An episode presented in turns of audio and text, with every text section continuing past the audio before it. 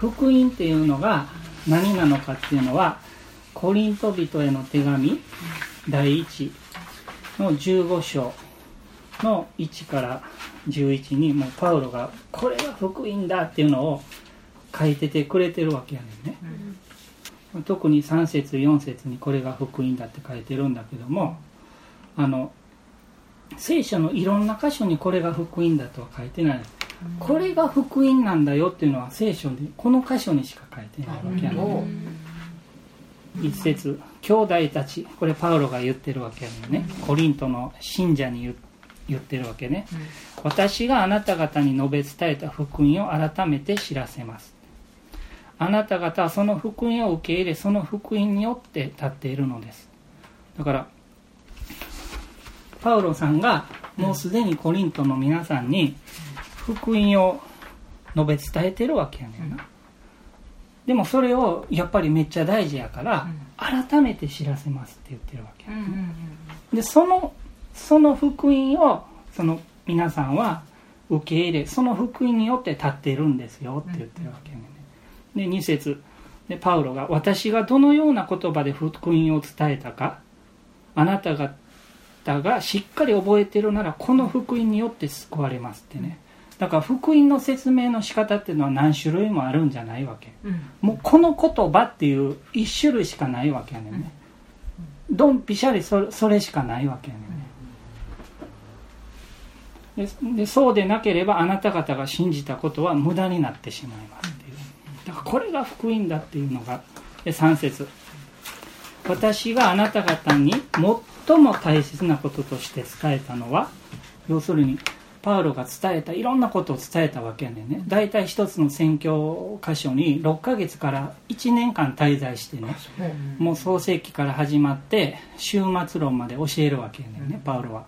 でその中であなた方に最も大切なこととして伝えたんがこの福音だって言ってるわけやねでそれは私も受けたことであって次のことですってね要するにこれはパウロが自分の神学的にはこれが福音と思って言ってるんじゃなくてパウロ自体もこれが福音だって伝承されてきたわけやね。だからなんでかっていうと人間が考えたものじゃないわけやね。福音はこれだっていうのは神様が考えたものだからパウロ自身もそれを私も受けたことであって次のことですって言ってるわけ。でそれはどういうことなのかっていうとあの福音には3つの要素があってまあ、とりあえず読むね。キリストは聖書に書いてある通りに私たちの罪のために死なれたことね。1番目。聖書に書いてある通り私たちの罪のために死なれたこと。で2番目。また葬られたこと。で3番目。また聖書に書いてある通りに3日目によみがえられたこと。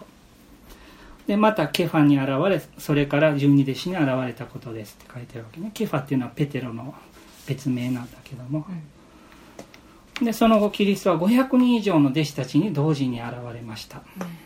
でその中にはすでに要するにこの福音っていうのは私たちの罪のために死なれたことが1番。で2番は葬られたこと。キリストがね。で3日目によみがえられたことこのこれだけやね福音っていうのはねこれ以外の何でもないけどこの3セットこれだけなわけでね。この後いろいろ付け加えてるわけや。ケファに現れ十二弟子に現れ500人に現れたっていうのはこれは3日目によみがえられたっていうことをもうちょっと詳しく説明してるだけでね。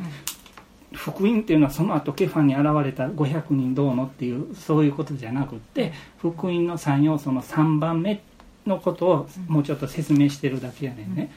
で500人以上に同時に現れたっていうのは、おそらくさっきの大宣教命令をイエス様が最後にしたねあのそのガリラヤの山にイエス様が来いって言ってたから500人が集まってたわけよね、500箇所にいる500人にそれぞれ現れていったんじゃなくて山に500人集まってた時に1回現れたわけよね。だから500人以上見たわけよね、でこれやっぱりあの福音の3要素でイエス様が死んだんは信じるし死んだから葬られたのは信じるけど3日目に復活したのは信じ信じられへんっていう人がおんでね。でその人はまだ救われてないわけ、3番3つ全部信じないと救われないわけでね3つ全部信心と洗礼受けてる人いんねんけどその人は信じず洗礼受けてくるっていうことやねそれは。ねで後から信じた可能性はあるけども。で福音っていうのはこの3つ全部信じないといけないね。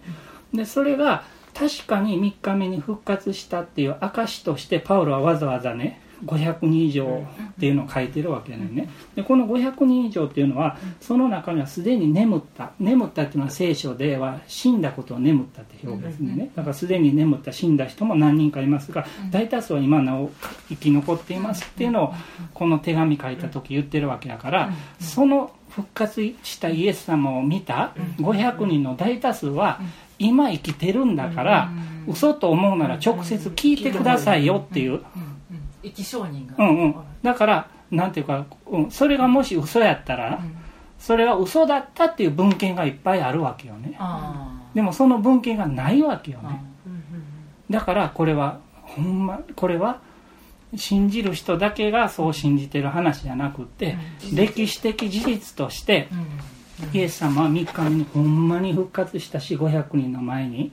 現れたんだっていうことが分かるわけだねでその後キリストはヤコブに現れそれから全ての人たちに現れました。そして最後に次足らず生まれたもののような私パウロにも現れてくださいました。私は使徒の中では最も小さいものであり神の教会を迫害したのですから使徒と呼ばれるに値しないものです。ところが神の恵みによって私は今の私になりました。そして私に対するこの神の恵みは無駄にならず私は他の全ての人たちよりも多く働きました。働いたのは私ではなく私と共にあった神の恵みですが次の11節がねとにかく私にせよ他の人たちにせよ私たちはこのように述べ伝えているって。だから福音っていうのはもうこのように述べ伝えるしかないわけ。です、私もこの3要素を述べ伝えてるし他の人たちもこの福音の3要素を述べ伝えてるしでさっきも書いてあったように私も受けたことであってってね。だから神様はこの福音の3要素っていうのを作らはってね。だからそのその方法で伝達しないといけないわけね、うん、とにかく私にせよ他の人たちにせよ私たちはこのように述べ伝えているのでありあなた方はこのように信じたのですだからコリント第一コリントの15章のここ特に3節と4節に書いてる、キリストは聖書に書いてある通り私たちの罪のために死なれたことまた葬られたことまた聖書に書いてある通りに3日目によみがえられたそういうお方であるっていうそのことを心から信じたらその人は救われるわけでね。このこのことが福音なわけでね。これ以外では絶対ないわけよね、聖書にこうだって書いてるから、じゃあその福音の3要素を次一つずつちょっと見ていきたいんだけども。